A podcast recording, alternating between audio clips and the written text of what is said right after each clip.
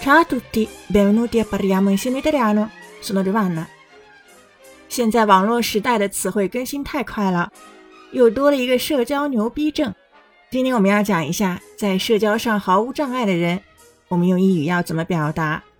可以说 farfalla sociale，社交花蝴蝶，或者是 camaleonte sociale，社交变色龙。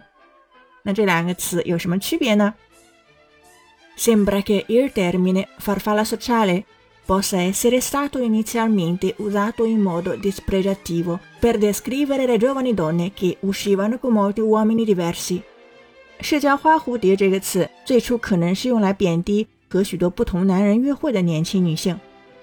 Il termine si applica principalmente alle donne che sono estroverse, a loro agio nelle situazioni sociali, possono parlare con chiunque che sembrano avere una certa grazia e disinvoltura alle feste。这个词主要适用于外向，在社交场合自在，可以和任何人交谈，在聚会上相当优雅和自在的女性。所以现在它并不是一个特别贬义的词汇了，甚至也可以用来形容男性。Lei o lui a volte può iniziare conversazioni, lodare i risguardi degli altri ospiti e mantenere l'atmosfera della festa più interessante。 他或她常常可以主动发起对话，赞美其他客人的容貌，并使派对气氛更有趣。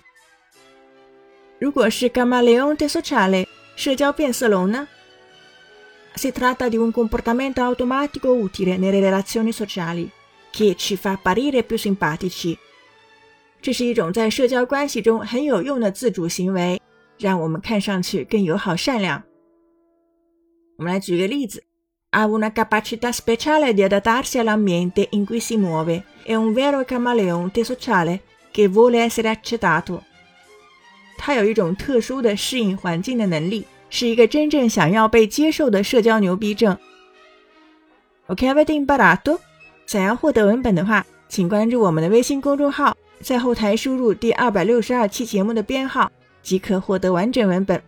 Ci vediamo alla prossima e parliamo insieme italiano. Ciao!